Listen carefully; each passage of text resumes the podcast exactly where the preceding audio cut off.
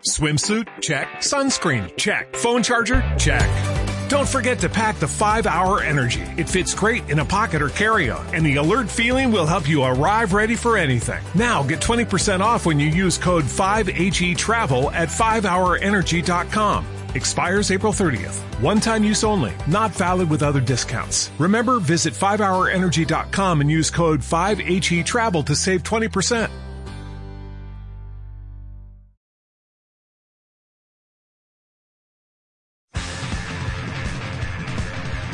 Señoras y señores, bienvenidos al podcast de la compañía de la blanca. compañía de la compañía de la compañía de la compañía de la compañía con Melon Room, Sopranos, Dani Bullo y Cotillo. A derrota que te exige que ganes em casa por um resultado normal. Ganar 1-0, 2-0, 3-1. Um resultado normal. E penso que o equipo está em condições de, de responder nesse, nesse partido. Jugar em nossa casa com uma afição que seguramente vai querer ajudar, vai querer jogar seu partido, como hoje a afição del Bayern ha jugado el suyo. Y ya nos vamos a preparar. Uh, poco tiempo, dos, tres días después del partido de sábado, pero pienso miércoles el equipo estará.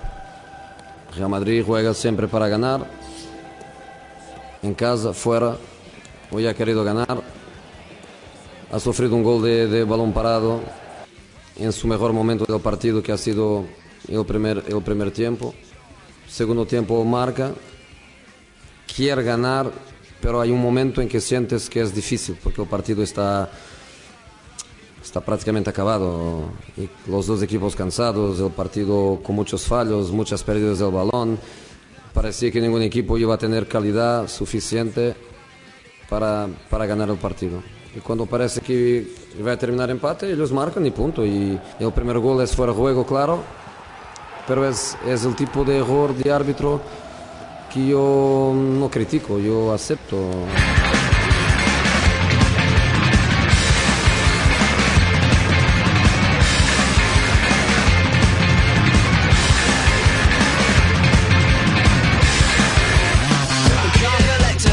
Bienvenidos al podcast número 22, que la verdad es necesario viendo como muchos madridistas han optado por el pesimismo tras la derrota en Múnich.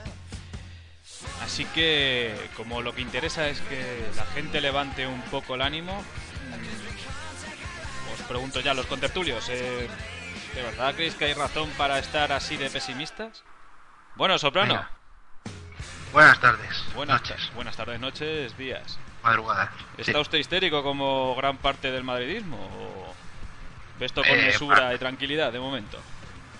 Es que está histérico. Mira, yo me acuerdo, es que para mí, el- lo dije, eh, lo escribí mm, dos horas, una hora y poco después del partido y sigo pensando lo mismo y tal vez incluso ahora más sosegadamente mm, la imagen que me quedó de, de aquel momento es todavía más triste. Yo creo que el- la, la afición del Real Madrid se ha culerizado totalmente.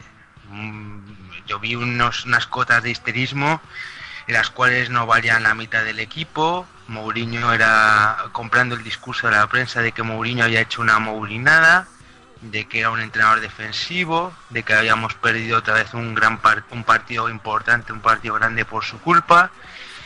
Eh, viendo mal la, la vuelta, no solamente la vuelta, sino eh, el partido también, la liga, porque veían mal el partido contra el Barça del sábado. Eh, eh, yo me quedé totalmente alucinado porque yo me acuerdo de la eliminatoria Real Madrid-Bayern Múnich de los Galácticos. Sí. Perdimos, fue todavía más sangrante que el partido de esta semana fue todavía más sangrante porque hicimos un partidazo espectacular. Me acuerdo que la banda izquierda Solari, Zidane y Roberto Carlos eh, destrozaron literalmente al Bayern Múnich, pero lo destrozaron con florete, o sea, con, un, con una fineza y un y un fútbol de, de calidad impresionante. Y, y los dos en los cinco eh, últimos minutos yendo Ocho, ganando ocho. 0-1, 8-8. bueno, los- quien dice 5 dice 8, eh, cogieron y nos marcaron dos goles estúpidos, estúpidos. Y nos, nos volvimos a Madrid con un 2-1. Y, y, oye, es más sangrante perder un partido en los últimos 8 minutos que te marquen dos goles que lo que ocurrió el otro día. Lo que ocurrió el otro día duele, duele porque eh, bueno, refleja falta de tensión. eh, creo que el partido lo podíamos haber ganado. Creo que somos superiores y tal. Pero fue más sangrante aquello. Y eh, aquella vez había tranquilidad, había cabreo por cómo perdimos el partido, pero había tranquilidad porque veíamos que, que el Madrid era infinitamente superior y que en Madrid los íbamos a ganar. Y aquí, en cambio, han pasado 10 años, tampoco es tanto. Han pasado 10 años, una Copa de Europa y tres ligas, creo que hemos ganado desde ahí. Y la gente, una reacción totalmente distinta, una reacción más propia de, de la que te dan los culés an- antiguamente, ¿no? De eh, ya no vale medio equipo, ya no vale el entrenador, eh, no- bueno, vamos a perder todos los partidos importantes que quedan, es que esto no puede ser, tal y po- es- eso, eso es realmente lo que más mm, la, la sensación que a mí me ha quedado, ¿no? De- de- más incluso que la derrota. Sí, Porque la derrota juegas en tu No, la- casa. Es el Bernabéu, que siempre ha tenido fama de ser un campo jodido en Europa. eh, es un poco extraño que tengas este. ¿Cómo decirlo? Este. Esta apatía, este ya está todo perdido y tal. Joder, que tienen que venir aquí. O sea, que somos el equipo, si no me equivoco, más goleador de Europa en esta temporada.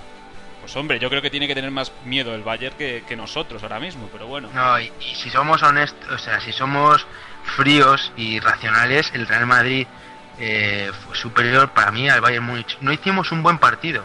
En líneas generales, no hicimos un buen partido, tal vez porque lo comparamos con lo que podría haber hecho el Madrid hace unos meses al Bayern Múnich. O sea, el Madrid hace unos meses a este al Bayern Múnich, mm, yo creo que le- les hacemos un destrozo impresionante y rompemos la maldición de no ganarles allí no ha podido ser porque el Madrid ahora mismo no está eh, físicamente, hay algunos, hay algunos puestos claves, tampoco está Marcelo, que tampoco está bien, hay algunos puestos vitales del Madrid que no están, pero, pero siendo sinceros, yo creo que el Madrid los primeros 17 minutos, luego nos reponemos más o menos bien al gol, la segunda parte la empezamos muy bien, yo creo que en líneas, en líneas generales, mm, yo creo que les, dimos más les metimos más miedo nosotros a ellos que viceversa. Y yo la verdad es que creo eso, porque tú- yo creo que fuimos nosotros los alemanes, tuvimos pocas oportunidades y encima marcamos. Eh, pero bueno, voy a pasar también a otros contertulios. Eh, don Daniel, Dígame. ¿qué tal está su pulso? Yo creo que usted es un poquillo más pesimista. No, ya, yo si me preguntas del partido de Muni, yo es que este partido de Muni lo he visto tantas veces repetido Ujú. que, que es que no, eh, no me sorprende. Hemos jugado nueve veces en Muni, eh, ocho derrotas, un empate, y de esas ocho derrotas, pues si mal recuerdo, eh, prácticamente en siete o nos han o nos la han metido al principio o nos la han metido al final. Eh, yo recuerdo en el esto lo vi, lo vi- lo vi repetido con los años, pues yo eh, estaba recién nacido, pero en el 76 eh, Müller nos no, nos endosó el primero en el minuto 9. No digas eh, no, no, tengo yo una edad.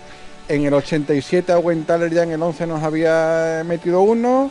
Eh, luego eh, este famoso choque del 4-1 y del 2-1 el, con Del Bosque. En el 4-1 creo que fue Memechol, en el 4 ya nos metió. En el 2-1 que marcó Anelka, en el 12 nos había marcado ya Janker.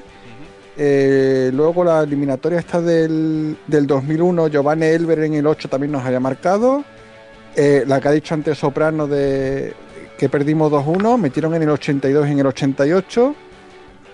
Y, y la última creo que fue en el 2007 que Mac- Macay nos marcó eh, sacando de centro.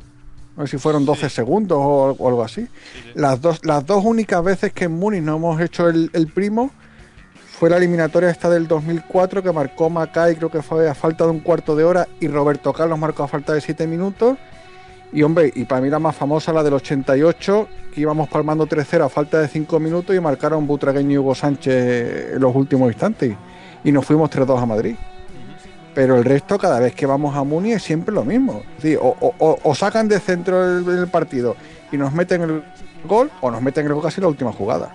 Y, y te vas con cara de tonto pensando dices, joder, es que nos podíamos haber ido con un empate a uno tan ricamente, porque el partido la verdad es que fue muy igualado. Eh, El Madrid pegó cuatro tiros a puerta, metió un gol y el Bayern pegó- pegó también cuatro tiros a puerta. Y tampoco se vio un control del Bayern esto de decir que estábamos agobiados, achicando balones o... No, no. De hecho, cuando llega el primer gol, yo no sé de vosotros, yo estaba pensando que, que iba a caer ya el nuestro. El primer, el primer gol es un, un rebote ahí de... El primer gol es que cada vez que nos tiran un córner es medio gol. Porque entre que el que va de amarillo no sale, eh, ni aunque le den un billete de, de 10.000 euros, y luego encima lo mal defendido que está, porque hay un rebote allí y tal, y Ribery está al borde del área solo para rematar, porque luego esa misma jugada se repite en la segunda parte, que sacan otro córner y al borde del área está Ribery, le cae el rechace, tira y creo que, creo que es porque le da a Pepe, si no le da a Pepe también entra. Sí. Entonces yo creo que eh, tenemos un problema gordo en el tema de los corners propiciado por el portero. Es decir, eh, tú normalmente un equipo que cuando defiende un córner, el portero tiene su zona para salir y luego la defensa se coloca alrededor. Este portero, como no sale, tenemos que meter más jugadores dentro del área para tapar el hueco que no, que no tapa el portero. Sí, y entonces, además- pues, pues- pues pa- pasa lo de siempre, que al borde del área suele haber un tío solo. Pero ya no solo eso, sino en el gol de la derrota, pues la verdad es que. Nada, es un fallo de no salir. De- de- de- bueno, el gol de la derrota podemos empezar a, a colgar a uno tras otro, porque... Sí, pero eh, bueno, antes eh, de eso vamos a preguntarle a, a Bea, que como vio ya el partido y ya nos metemos personalizando. Si les parece Oh. bien a ustedes. juas. Bea, Muy, muy buenas. buenas. ¿Qué tal? Pues bien, aquí está. Bueno, pues a ver. Como podrás ver. ¿Qué tal viste el partido? Mm, Yo a mí, la gente está muy pesimista y yo creo que el Madrid no jugó ni tan mal. Para lo que habíamos visto en liga, creo que ni tan mal. Y luego no, yo soy de las optimistas, no me voy a suicidar ni me voy a tirar por un balcón porque creo que lo que tenemos que remontar ya lo hemos remontado otras veces. Eh, somos el Real Madrid y no, no entiendo este histerismo de la gente. Sí, es verdad que no tenemos, que hay muchos jugadores que no están en su mejor momento como pudieron estar en enero, pero, pero no creo, no lo veo ni muchísimo menos imposible. Creo que les plantamos cara o fue un res- es un resultado, nos, tra- nos trajimos un resultado que ni media- no es me- ni medianamente malo, casi sin jugar, con un montón de jugadores bastante mal, con más jugadores mal que jugando bien, y yo estoy confiante, que diría Cristiano Ronaldo. es la, la faceta ofensiva. En defensa, la verdad es que me gustaron más defensas que atacantes. Creo que Sí, yo quería destacar la eh, Arbeloa. Arbeloa. Aunque vayamos luego a, sí, a personalizar, quiero decir que estaba un poco triste con las últimas actuaciones del Espartano y me, me gustó muchísimo verle tan serio y tan, no sé, igual que el año pasado en, en la Cop- en Copa fue capaz de secar a Messi, aquí ha sido capaz de secar a Ribery y la verdad es que estoy muy muy contenta con su actuación y quería dejarlo bien claro ya desde el principio, que no quería, vamos, es que me dio muchísima alegría que lo hiciera tan bien. Porque Claro. necesitamos a alguien, en esta banda no tenemos a nadie y necesitábamos que recogiera eh, o que retomara el, el tono y la forma de jugar y creo que lo hizo muy bien. Sí, es un tío con oficio. Yo creo que para este tipo de partidos suele dar siempre buena nota. Eh, si queréis, pasamos ya a, a personalizar, por ejemplo, en el mismo Arbeloa, que venía de hacer un partido para mí bastante malo contra el Sporting y. No sé. La defensa en, real- eh, en general rayó bastante bien, incluido Coentrao, a pesar del gol. Que bueno, ahí hay que repartir culpas entre bastantes más que Coentrao. Eh, pero Arbeloa, la verdad es que Ribery tuvo que cambiarse de banda porque estaba siendo secado absolutamente. ¿Cómo visteis ese Sí. movimiento? Eh, nos hizo daño también es que coincidió con que se había ido Phil del campo. Mm, ¿Cómo lo visteis? ¿Cómo visteis a la zaga? Pues está muy feo señalar, pero vamos a señalar. No, hombre, la, el, para mí los hombres claves del partido eh, son Pepe, Ramos, en un segundo escalón. Sí, Ra- Ramos le, le- le incluyo porque es cierto que, que tuvo un. eh, eh, a Ramos lo que le pierde es querer mm, lucirse más de lo que de lo que a veces es, es necesario. O sea, cuando a mí me pone muy nervioso cuando hace ese gesto así como para marcar el pase o intenta salir eh, como Luis Pereira ahí desde el del área pues hacer controles o tal, como ese que hizo que, que intentar controlar y bajar el balón, amortiguarlo, teniendo a Mario Gómez a un metro de él. Eso, eso no lo puedes hacer, pero en líneas generales, el- la defensa eh, Ramos y Pepe sostuvieron al equipo, eh, fueron para, para mí hombres decisivos, eh, a Arbeloa y, Marce y, y Coentrao. sobre todo a mí Coentrao, es que realmente la caza al hombre que están haciendo que están haciendo sobre este chaval es para mí es eh, vergonzosa y luego ya lo veremos en, el- en la segunda parte del podcast, es ya el, el tema de los sinvergüenzas, pero Coentrao, eh, Robén, eh, cierto es que Robén yo le vi un poco obsesionado con querer hacer mm, como querer hacer la jugada de su vida, querer decir, mirad eh, el bien vendido, eh, lo bien vendido que estaba. Y os la, os la voy a devolver la, en modo resentido, ¿no? Eh, es lógico también por otra parte, ¿no? Pero, pero cuenta, que me diga a mí alguien qué, qué fallo tuvo. ¿Tuvo el fallo de, de- de hacer la barrida esa? Sí, un defensa nunca tiene que hacer eso.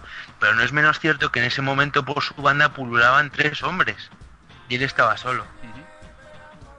Sí, Entonces, vamos a ser, a ser justos. O sea, para mí, que Dira sostiene el centro del campo, que Dira eh, hace una labor gris otra vez impecable, impecable, ante la, ba- la baja forma de Xavi Alonso, y Benzema arriba. Vence, la defensa, Benzema y Karim, y Sami, perdón, son los, los hombres del partido. Eh, Xavi Alonso lleva fatal dos meses, lo dijimos en el anterior podcast, desgraciadamente hay que volverlo a decir en este. Ojalá el Xavi Alonso de hace cuatro meses hubiera jugado esta semana, porque yo creo que al Bayern Múnich le, le destrozamos, no, no, no ha podido ser.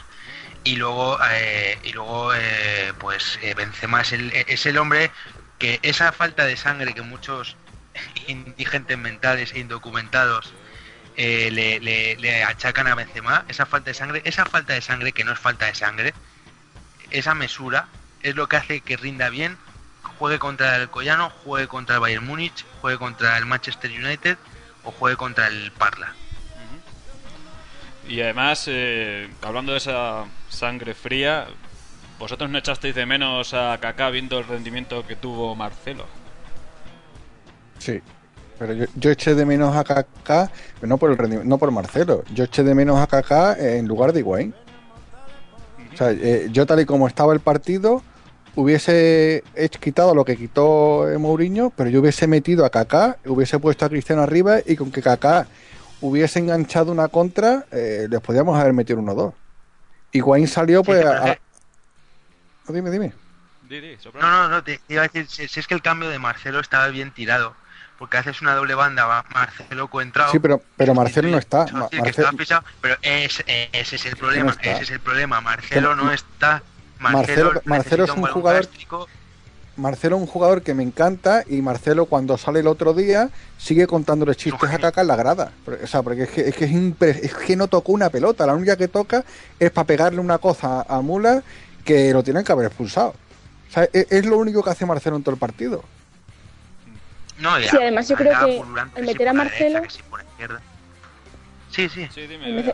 Al, meter al, al meter a Marcelo, Coentrao tendría que haber sido el que estaba más, eh, el que se adelantara, porque Marcelo necesita siempre como muchos metros y lo que hacía era meterse y en- hacer una especie como de perpendicular o algo así, que yo no entendía muy bien qué era lo que quería hacer, pero es porque él necesita tener muchos metros por delante para poder llegar y, no sé, subir el balón bien y estando adelantado y Coentrao, no sé, yo habiendo metido a Marcelo habría adelantado a Coentrao en vez de a, Marcelo. Es lo que es lo que veo. Sí, además, yo me imagino que Mourinho, también con el cambio de granero y tal, lo que quería era aguantar más la bola. Sí, pero es que, es que Claro. ocurre, ocurre lo mismo que con Marcelo. Mete a Granero y Granero cuando sale parece que lleva 120 minutos en el terreno de juego. O sea, los jugadores del Bayern le pasaban por encima. O sea, ni aguantó la bola, ni aguantó al Bayern, ni sacó la bola, nada. No, además una jugada desgraciada fue aquella que mucha gente le echa en cara a Granero. No, es que Granero, eh, ¿qué intenta hacer cuando intenta regatearse ahí a cuatro tíos? Es que también hay que ver el pasecito que le manda Xavi Alonso, Joder, que en vez de Xavi Alonso de guardar la bola, yo hay veces que, mira, una cosa es eh, las, las cosas, eh, los, los extremismos y tal, no, la virtud está en el término medio, E igual que critico la dormidera, que es el, el juego del Barcelona, que a mí para mí es el catenacho 2.0, eh, también digo una cosa, hay veces que viene bien guardar la pelota. Vas 1-1, mm, ves que no tienes fuerza, que tus hombres de arriba no están inspirados, que tu hombre, tu constructor no está inspirado, porque claro, mucha gente también le echan cara a Cristiano que mal partido, otra vez se borra. Pues no, señores, cada vez que Cristiano tocaba el balón, hizo, hizo algo productivo para el equipo, muchas veces. El problema es cuántos balones le llegaron bien a Cristiano. Muy poquitos, no estuvo nutrido. Nada. Por eso es otra cosa. Eh, eh, el pase de Xavi Alonso, que, le, que, que en vez de guardar el balón, de, de tenerla, de dejar que pasen los minutos, de, de así descansar también tu equipo, que ellos y que ellos se intranquilicen, no coge y le mete al pobre granero que está solo, está solo, pero nunca mejor, o nunca peor dicho, solo, le mete un pase contra, con, con cuatro tíos del Bayern rodeándole. ¿Pero qué quieres que haga ahí? Pues perderla. Y además en vez es de que... coger y retroceder el balón o abrirlo a la banda, pues no, coge y se tira para adelante al granero que está solo. Y la única opción de granero ahí era precisamente pues pues tirar para adelante, claro, rodeado de cuatro tíos se la quita. No, pero además es que no sé si coincides conmigo en que el equipo, desde que está Xavi Alonso mal, eh, parece que tiene menos oficio a la hora de lo que tú mismo estás diciendo ahora mismo de controlar el partido. Parece que solo hay velocidad de crucero porque tiene que llevar el peso del partido justo la, la, la parte atacante, atacante y Kedira. Es que eso es lógico. da solo Es que, es que, no es que Xavi Alonso es, Xavi Alonso es el, el- el cerebro del equipo. O sea, es- él es el cerebro del equipo. Y él proyecta su cuerpo, o sea, es- eh, él, él- él mueve el equipo, es como si tuviera unos brazos gigantes y, y- tú, eh, es el que movía el equipo y lo organizaba todo. A través de ese maravilloso pase largo que tiene. Y, y si el cerebro no está bien, pues se cortocircuita el resto de las funciones vitales. Eso es, es, es lógica pura. Y Xavi Alonso no está bien. Y es un hombre que sale indemne de la prensa y de lo, y, de- y- y por ende de, de- toda la gente que, que consume y, y parece que no ven el partido, se lo tiene que coger y se lo tiene que explicar Segurola. Eh, Sí, joder, hostia puta, tampoco es tan difícil ver un partido y comprenderlo, coño. Bueno, esta gente se lo tiene que explicar Segurola y decirle, no, eh, Xavi no tiene culpa de nada, es que diga que es un paquete. Pues no, que ya sostuvo al equipo y, y Alonso no está bien. Y no está bien y yo creo que el cansancio le hace tomar malas decisiones, porque ese pase que, que le mete a Granero, ese, ese pase yo creo que viene producido por el cansancio y por, por, eh, por- es una mala decisión producida por eso. Yo creo que algo así le exprimido, también a. Ozil en el último mes, mes, mes y medio, que era un tío que era capaz de parar el... O sea, parar y, y mirar desde la zona de tres cuartos quién, dónde estaban los desmarques. Ahora mismo parece ser que esa ese párate y da el pase no, no va con él. Yo sigo pensando lo mismo que, que pensaba en el último podcast y es que eh, está desquiciado por, no sé, eh, no sé si afianzarse en el equipo o qué, pero no mirando, intenta llevar el, el, el balón hasta justo la línea de gol y no mira qué compañeros hay y no sé por qué lo hace, no sé si lo hace para reivindicarse o para qué, pero Di María sí nos vale lo mismo que Ozil Sí, eh, haciendo nada, vamos. Es- no, sé- no sirve para absolutamente nada. Don Daniel, ¿cómo lo ve usted? No, me- Hombre, Di, Di María, eh, antes de la lesión, era un jugador y el que ha vuelto de la lesión es el jugador del año pasado, o sea, de la temporada pasada. El Di María de esta temporada, antes de la lesión, era un jugador que levantaba la cabeza y que iba pegando asistencias pues a pares en los partidos. Era una cosa escandalosa, te, salía desde la derecha y te pegaba una asistencia y otra y otra y otra y decías tú, joder, qué, maravilla. Se lesiona y ha vuelto el Di María de la temporada pasada de agachar la cabeza, intentar regatear a 14 jugadores y, y tirar.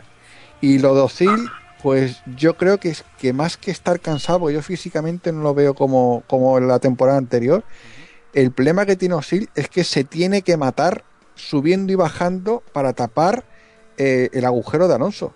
O sea, eh, no sé si os fijasteis en el, en el Bayern, que en el Bayern los dos mediocentros iban llevando la pelota hasta un determinado punto, ahí la cogía Cross o Ribery o, o Robén y la llevaban hasta arriba. Pero es que en el Madrid Alonso se mete detrás de los centrales y, o baja Ozil al centro del campo a subir la pelota o, vemos el partido que vimos el otro día, que eran pelotazos arriba, Ronaldo, a Di María que se pegaran una carrera. Es que eh, dos, dos cosas sobre Di María. Di María yo creo que, que la, eh, si vu- vuelve a ser, eh, tuvo una, una mejora, o sea, como una versión 2.0 de Di María, un Di María colaborativo, asociativo, eh, un es- que que hasta se, de- se descubrió como un fantástico 10 en aquel partido contra el Sevilla. Contra el Sevilla, sí, sí.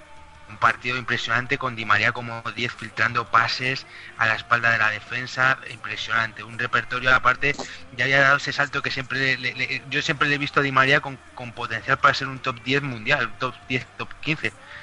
Y Lo único que le falta era tomar buenas decisiones, porque el talento, la velocidad, el pase, todo lo tiene. A lo mejor adolece un poco de, de esa querencia por tapar la pata derecha, la, la pata, que fuera un burro, la pierna derecha. Que la tiene de adorno, vamos. Sí, sí, pero y- y, por ejemplo eso nos costó el gol contra El Valencia. contra contra el Valencia. Pero fuera de eso eh, es un jugadorazo, tiene un potencial impresionante y Di María ha vuelto a, a- a esa versión parece que la ha olvidado y vuelve a ser la primera versión y creo que en el anterior podcast dije que mi opinión a lo mejor era que es que le hemos requerido tanto como, o sea, ha habido tanta fe en el madridismo y, tantas ganas de que volviera como si fuera una especie de mesía. Vuelve Di María, te necesitamos, por fin vuelve.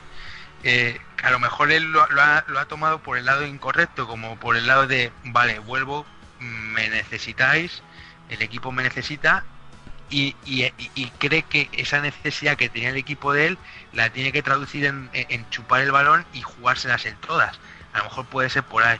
Y la otra cosa que quería decir es que la gente, bueno, la gente, eh, muchos, eh, la, la prensa indocumentada y la gente que se deja influenciar por ella le echan la culpa a Mourinho, le llaman, eh, bueno, se ha, cagado, ha hecho otra mourina- otra mouriñada, eh, le sale el yo defensivo, tal y pascual, Sí. porque el, el equipo se acula. Y yo creo que esa decisión de que el equipo se acule sobre los minutos veintipico de la segunda parte, yo creo que esa decisión no es de Mourinho. Yo creo que esa decisión, y probablemente no, me, no, no, no pensada, sino es, es algo que surge porque, porque te lo demanda el cuerpo, es del equipo, al de, al de- de los hombres clave del equipo, al, no estar, al estar cansados y al estar fatigados, inconscientemente aculas. Sí, Yo creo que- eh, hay una Yo, cosa yo no creo que Mourinho, que Mourinho dijera, eh, acular. No, es que no lo, no lo creo y ni lo concibo. O sea, yo creo que es cuestión del equipo, de los jugadores. Eh, si tenía, tenía tres defensas en, en el banquillo y saca dos que podríamos tildar de, de ofensivo, joder, como Granero y Marcelo. Acular no, lo que pasa es que yo sí creo que el campo estaba pesadísimo para los dos equipos y que al final acabaron los dos bastante reventados. Yo sobre. Sí, Con sí, el- es que además- el empuje de la grada, pues claro, el de casa se te tiene que venir más arriba, aunque tampoco No, le pillo... no, pero los alemanes salieron ahí, vieron el- que el Madrid echaba retrocedía un poco de metros y eso para ellos fue la vida. Y que es que no son alemanes y son el Bayern Múnich. Y ellos en su campo siempre te van a, siempre te van a, a disparar, a bombardear, a, a intentar encerrarte. Y si no es por fútbol y por pases, al menos va a ser por, por insistencia y por, por disparo lejano de, de la manera que sea, balón parado como sea. Y ellos vieron eso, que el Madrid ha culado un poco y ellos dijeron, uff, porque ellos yo creo que se vieron muertos, sinceramente. Y dijeron, Yo creo que estaban tan cansados como nosotros, y es que está- el campo estaba pesadísimo, en serio. Sí, pero el fútbol es mucho es mucho motiv- moti- motivacional y mental. O sea, eh, a lo mejor estás cansado si el equipo rival te está exigiendo, pero si tú le- les ves flaquear, a lo mejor coges y sacas fuerzas tú de donde no las tenías. No es lo mismo eh, ver que te achuchan a ti que ver que, hostia, a ver que puedes achuchar eres tú. Yo sobre Mourinho sí tengo que decir algunas cosas. Dime. Eh, el 11 inicial que saca a mí me parece perfecto porque sale con todo. A mí, O sea, bueno, o yo sea, te eh, digo que no. por una eh, cosa. Eh, yo en, en el 11 inicial yo veo que sale con todo. A ver, porque Sajín no está para meterlo de titular en este partido. Pero el- quitando eso, yo creo que sale con todo. Es decir, eh, tal y como está Marcelo, el lateral izquierdo tiene que ser contrao, saca la pareja de centrales que tiene que sacar, Arberon el lateral derecho, saca los dos mediocentros que tiene que sacar y saca arriba lo que tiene que sacar. O sea, sale con todo. El problema eh, más gordo creo que comete es dejar en la grada a Callejón y a, y a Sajín. Yo a Sajín le he visto los dos partidos ante la Poel y el equipo se ha movido mejor con Sajín, incluso la primera parte contra el Sporting, que como se mueve con Xavi Alonso, porque Sajín te lleva el balón hacia arriba, te hace pase corto, te hace pase largo y Alonso no hace absolutamente nada. O sea, para mí esos son los dos grandes errores, que cuando Mourinho va a tirar eh, mano del banquillo, eh, dice, joder, eh, la cosa está para meter a un tercer medio, medio centro, o incluso para quitar a Alonso, y no lo puedo quitar porque el que tengo está en la grada, y hombre, y mete a Marcelo, y tal y como estaba Marcelo, yo habría metido a Callejón para ponerlo en el centro del campo. Ya, pues mira, precisamente por lo que dices tú de Xavi Alonso, yo creo que el... Aunque es que, es que yo creo que ha sido un contratiempo bastante gordo. eh, yo creo que este partido lo que demandaba de verdad era un tribote de estos, ¿cómo lo llamaba Mourinho? De presión alta o Sí, algo pero, así. sí, sí, pero ¿qué- ¿a quién metes en ese Pues tribote? por eso, porque precisamente Las se ha borrado de repente, Claro. que simplemente por eso ya merece estar fuera del equipo, porque no se, no te puedes borrar de un equipo No, que te está de- de eso pagando sí- en el De eso, si, momento si quieres, de, justo. de- de eso hablamos en la segunda parte, de a qui- a quién hay que borrar del equipo. Vale, muy bien. Y, y bueno, y luego a partir de eso, o sea, dentro de que estuvo todo mal y todo esto, joder, el gol es otra vez en el minuto 90. Es que un poquito de... Es que no estamos maduros. Vea, vea, don Jorge, la, la, una cosa que el Real Madrid, para mí su gran lastre, Ujú. Es la falta. Yo a veces lo califico como falta de inteligencia, también se puede calificar como falta de madurez. Mejor que sea lo segundo que de lo primero, porque la inteligencia no va a brotar, la madurez con el paso del tiempo sí.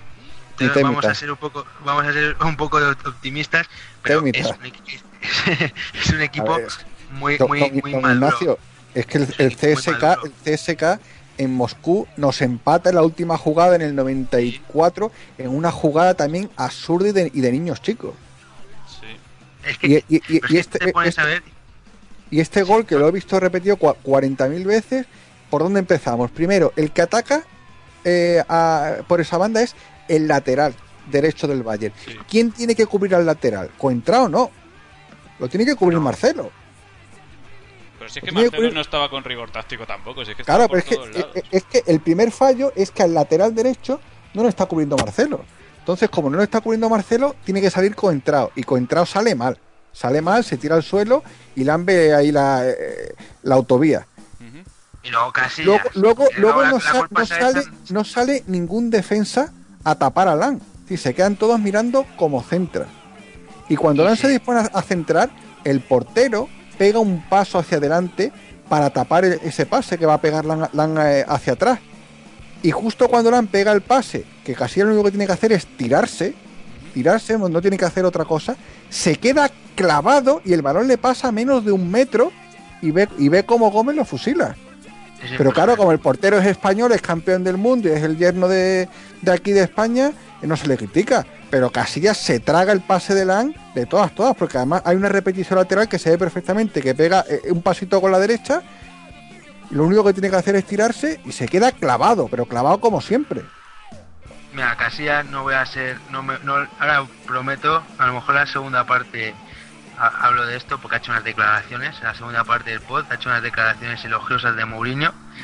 Me dan un poco de miedo porque siempre que hablan de Mourinho recibe una llamada de- del bosque y- o de algún amigo de la prensa que le dice qué has hecho y, y luego lo- lo- intenta remediar o enmendar esa- e- ese acto pro Mourinho el- el- traicionando un poco al equipo. Vamos a ver, tampoco hay que ser injusto, pero... O sea, yo Pero, intento pero ser no, injusto, no, no, pero vamos a que analizar una cosa, vamos a este- analizar una cosa. Joder. Casillas lleva una temporada, y no solamente una, pero Casillas lleva probablemente desde 2008-2009, en el cual su nivel ha bajado una enormidad. Los fallos que tenía, que son juego con los pies, balones cruzados, que eso lo he dicho en multitud de en, en innumerables podcasts que yo creo que ya lo estaré cansado de que lo haya dicho, en balones cruzados es nefasto, siempre lo ha sido. Balones por alto, solamente en partidos en los cuales está tensionado y en los cuales tiene tensión competitiva y, co- y, y- y concentración, eh, solamente en esos partidos es un portero que por alto va bien. Tenemos ejemplos Mundial, Eurocopa, con el Madrid, sobre en la época de, Moul- eh, de Capello, etcétera. Pero solamente, pero eh, por- son sus puntos débiles y juego con los pies. Sí. Vale. Pero es que sus virtudes ya no aparecen. Es un, un- un portero que sus virtudes no aparecen. Esta temporada está siendo especialmente en lo futbolístico. No quiero meter en esta parte del podcast otras cuestiones. En lo futbolístico está, eh, la, la- la temporada de Casillas está siendo nefasta. Y Sí, voy a sí, decir ca- por ca- cada, cada vez que le tiran el nefasta. gol. lo- e, es, es una vergüenza, es una vergüenza y algo que debería reflexionar cualquier aficionado madridista, en vez de echarle la culpa a Pepe, de echarle la culpa a Ramos, que es lo fácil, eh, debería darse cuenta de que como un equipo con el potencial aéreo que tiene el Real Madrid, que tiene el Real Madrid, las pasa putas En cada córner. y- y- y en cada córner, cada jugada de balón parado, con acojonados, acongojados totalmente cada vez que hay una jugada de balón parado o un córner. ¿Por qué pasa eso? Porque no confían en su portero. Y porque, y Casillas, y porque el portero Casillas- con- con el culo metido dentro de la portería. Exacto, por eso le llamamos el murciélago, porque no no sale, es que yo creo que yo creo que le- no sé, yo creo que le pones a la Carbonero con un tío ahí magreándola, intentando, tanteándola y tal, a, a, 5 metros de la portería así, y el otro se sigue sin salir. O sea, es una cosa ni, ni con cebo, tronco. Pero es que eh, Ca- Casillas, eh, yo tenía la esperanza, digo, vale, está haciendo una temporada muy mala. Pero, pero bueno, en los partidos grandes siempre se crece. Siempre ha sido por lo menos la, la virtud, la gran virtud de Casillas, que en los partidos grandes siempre aparece. Semifinal de Copa Europa y no, sa- y, y no ha aparecido. Y no es Y que no haya aparecido, muchísimo. Bueno, quedan 90 minutos.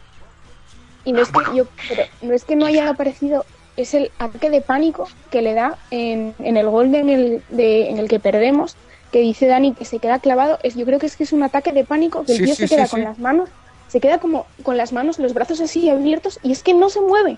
Y dices, pero muévete, No, no, muévete, eh, pero, él- pero hace- muévete. hace el movimiento de salir, yo creo que piensa, como no llegue a la pelota, la cago y no le puedo echar la culpa a nadie. Como con entrado ya la he cagado, ya tengo culpable. Aquí me quedo clavado.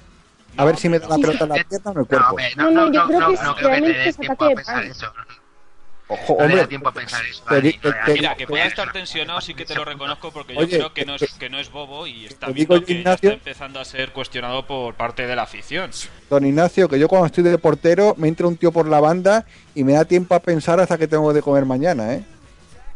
Bueno, bueno, pues tú tendrás una velocidad mental ahí A ver, supersónica, a ver, pero... cuando uno está de portero y le entra un tío por la banda, yo ahí me da tiempo a pensar si me va, me va a tirar directamente a puerta, si va a, pegar, a centrar atrás, si la va a levantar por arriba. Sí, eso, Eh. eso sí, pero no creo que estuviera Y- pensando... estamos hablando no de un portero aficionado como yo, sino de un portero que es que ha sido campeón del mundo, campeón de Europa de clubes y campeón de Europa de selecciones.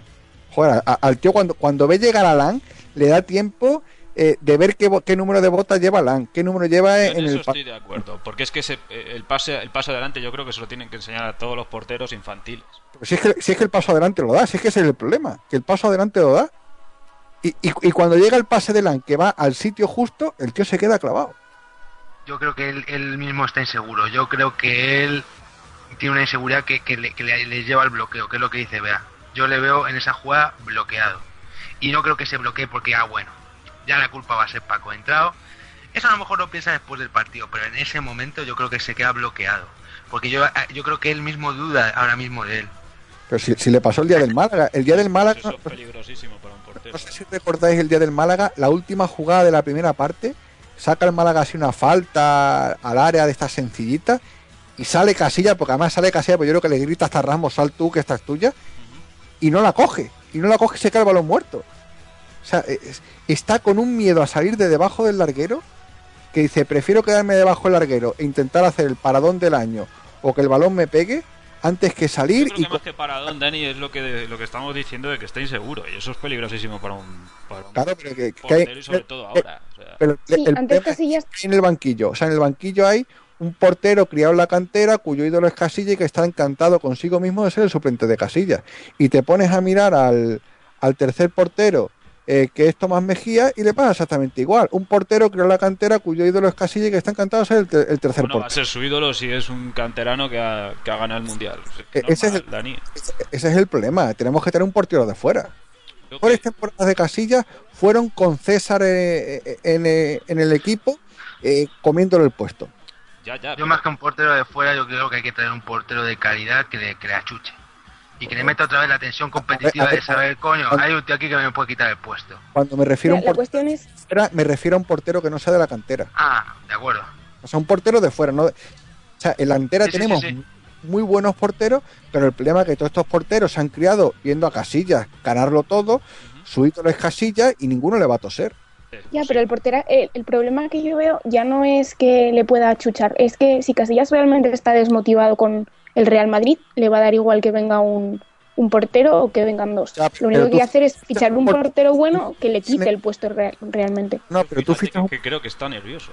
No, no, pero tú fichas un portero en condiciones y en un momento dado llega el entrenador y dice, mira, el Casilla no está bien, saco a este otro. Y lo saca, este hace un par de buenos partidos y se olvida todo el mundo de que Casilla está en el banquillo. Lo que tú no puedes hacer en una semifinal de Copa Europa es sacar a Dan o, o a Tomás Mejía o a Fernando Pacheco. Ese es el problema. Hay que fichar un portero de garantías que tú en un momento dado digas, el portero no está bien, saco al suplente. Yo igual que digo que los defensas siempre tienen que ser lo primero defender, digo que un portero lo primero que tiene que ser es dar seguridad y, Claro. y- y jugar bien por alto. O sea, que es, A que ver, es, eh, es, es es que un lo que porte- más seguridad vas a dar a tus defensas y seguramente lo que menos goles te va a provocar, dime. portero inseguro de inseguridad de la defensa y se vio se, se vio eh, el otro día con el Bayern. Es decir, la defensa del Bayern es peor que la del Madrid, pero Sí. tiene un portero mucho más seguro que el del Madrid. La defensa estaba segura. Y, y ayer eh, Peter Che pues, le transmitió una seguridad a la defensa del Chelsea tremenda. Sí, fíjate, son porteros de la, de la misma edad. Pero Bueno, yo creo que es eso, ¿eh? Que se ve en el disparadero y nunca se ha visto en el disparadero y que está nervioso. Y eso es muy peligroso para equipo. Es lo que es lo que dije antes, o sea, Casillas yo creo que por primera vez en su carrera madridista está él mismo está dudando de sus propias de su propia eh, capacidad ahora mismo. Yo, yo le veo dubitativo, o sea, yo es que ese, ese, ese bloqueo que sufre, ese- es- eso es de un portero no decidido, de, de ¿qué hago? No, no, no se atreve a, ir a cortar el balón. No, no, no le veo ahora mismo, y es, es, es un peligro porque es Copa de Lo Europa. mejor de Casillas siempre fue sus, sus reflejos y ahora es que ni siquiera está confiando en ellos. Casillas tenía unos reflejos increíbles, era por lo que era tan buen portero. Sí. Y, y ahora mismo es que le ves que no sabe qué hacer, duda de todo. es, no, es vital recuperar Casillas versión Santo para, para lo que queda. Vital, indispensable. Porque no de- ni, ni dentro de dos días ya tenemos un clásico del que hay que recordar que aunque perdamos seguimos siendo líderes, que parece que a la gente se lo ha olvidado. Eso es parte de lo que dije al principio del podcast, de la primera parte, al decir que, que detectaba cierta culerización por parte de la afición. O sea, mm, joder, cuando se ha visto que una afición al Real Madrid, por perder 2-1 en Múnich jugando y dando miedo al rival, que, que se pudo perder 2-1 como se pudo ganar 1-2 o se pudo empatar 1-1. Y, y ya crean que, que- que vamos a morir todos, esto No, pero- se va a la mierda. Don Ignacio, el, el problema del, del resultado es cómo se produce. Te cuento el, el partido al revés. Tú imagínate que nos mete un gol el Bayern en el minuto 17, 1-0, nos mete otro en el 53, 2-0 y marcamos nosotros en el 90, 2-1. ¿Qué te parece el resultado? Cojonudo. Y es el mismo. Pues ya está. Sí, claro. Es una O sea, o sea, interpretación, pero no una Claro, el, el- el problema no es el resultado. A ver, perder 2-1 fuera en Copa de Europa no es un mal resultado. El problema es cómo se produce, que tú te ves con el empate en la mano y te vas a casa con el 2-1 y cara de tonto. Bueno, pero que vamos a ver, que es, que es una es una interpretación, no es una realidad. Sí, sí, no, pero eh, te digo, yo en el 88 vi al Madrid que iba 3-0 perdiendo en el Olímpico de Múnich. Y decías tú, estamos eliminados, tal. Marcó Butragueño en el 85, hubo en el 90 una falta que se tragó el portero. Y nos fuimos para Madrid 3-2 y con una cara de contentos que no eso- Yo creo que el partido de ayer del Barcelona, la derrota de ayer del Barcelona, yo creo que espero eh, que al aficionado medio madridista le haya servido para, para joder, pues Oiga, coño, es que es Copa de Europa, es que son unas semifinales en, en Múnich, pero es que ¿qué, quiere la gente? Que Don vale, que hemos hecho el tonto, que, que tenemos jugadores que les faltan madurez. A mí me pregunta, sí, ahora te respondo, solamente quería decir, a mí lo que más me preocupa de este Real Madrid es la falta de madurez de muchos de sus jugadores. Y eso es lo que te lleva a no competir. Porque tú ves el Madrid de la octava o el Madrid de la séptima y para mí no son no es- este Madrid no es inferior a esos, ma- a esos Madrid Pero tenían a Redondo. y, y- y de coña. Sí, tenían a Redondo, tenían a Millatovich, una No, no, versión, tenía- en otra tenía teníamos a Morientes. en el centro del campo que decía, dejadme a mí esto que ya me encargo yo. Y ahora teníamos a a- Roberto a- Carlos, teníamos a Hierro, que era un baluarte en la defensa, teníamos a Panucci en la séptima, que era un cerrojo por la, por la derecha, Bodo Ilner, luego Casillas en una gran versión, en- luego teníamos a, a- a Raúl, el gran, el gran Raúl, antes del secuestro, abducción de los extraterrestres.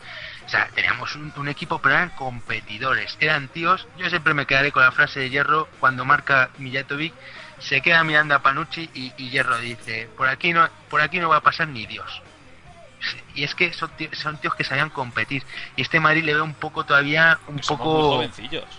Claro, pero es que claro, es que es que fia- son semifinales de Copa Europa y es que claro, ahí- aquí a veces aquí el nivel de los equipos uno un equipo puede ser muy bueno y otro puede ser bueno y la Copa Europa y un- los- la calidad de los jugadores. La, la iguala generalmente para abajo, no para estos partidos los gana gente que sabe competir, más que eh, cuál es mejor equipo.